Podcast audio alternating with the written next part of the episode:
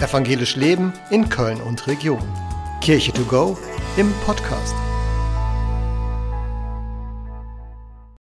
Abendmahl, was ist das eigentlich? Einmal im Monat, vielleicht sogar jeden Sonntag, feiern wir in der evangelischen Kirche zusammen das Abendmahl.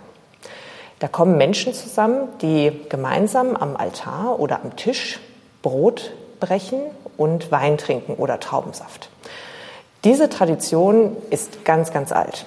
Wir haben zwei heilige Handlungen in der evangelischen Kirche. Einmal die Taufe und einmal das Abendmahl. Und wir denken daran, dass Jesus an dem Abend, bevor er verraten worden ist, mit seinen Jüngern zusammengesessen hat und das Brot gebrochen hat und auch zusammen den Kelch geteilt hat und zu uns sagt oder zu den Jüngern gesagt hat, solches tut zu meinem Gedächtnis. Das Abendmahl hat sich über 2000 Jahre immer weiter entwickelt, was eigentlich mit einem Abendessen angefangen hat, ist heute, ja, wie soll man sagen, reduziert worden auf ein kleines Stück Esspapier und ein kleines Schnapsgläschen voll Wein.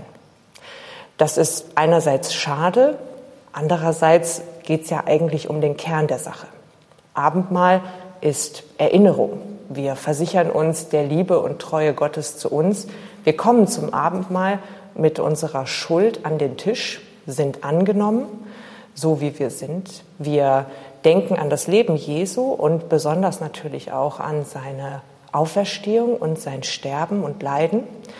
Jetzt gleich oder jetzt in nächster Zeit haben wir ja Gründonnerstag und da ist quasi diese Ursprungszeit des Abendmahls und ich glaube, es geht darum, dass Abendmahl uns nochmal anders verbindet, als es zum Beispiel eine Predigt tun könnte. Und dass in dieser ganzen Zeit, wo wir jetzt zum Beispiel durch Corona auf vieles verzichtet haben, dass auch vielen aufgefallen ist, dass das schwierig ist, auf das Abendmahl zu verzichten. Deshalb ist es schön, wenn viele Gemeinden jetzt wieder damit anfangen.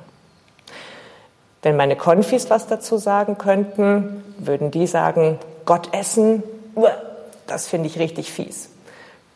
Äh, Abendmahl ist keine Form von Kannibalismus, das muss ich vielleicht noch dazu sagen, sondern tatsächlich die Feier, dass Jesus mitten unter uns ist, dass er sich uns schenkt und das ist eigentlich das Abendmahl.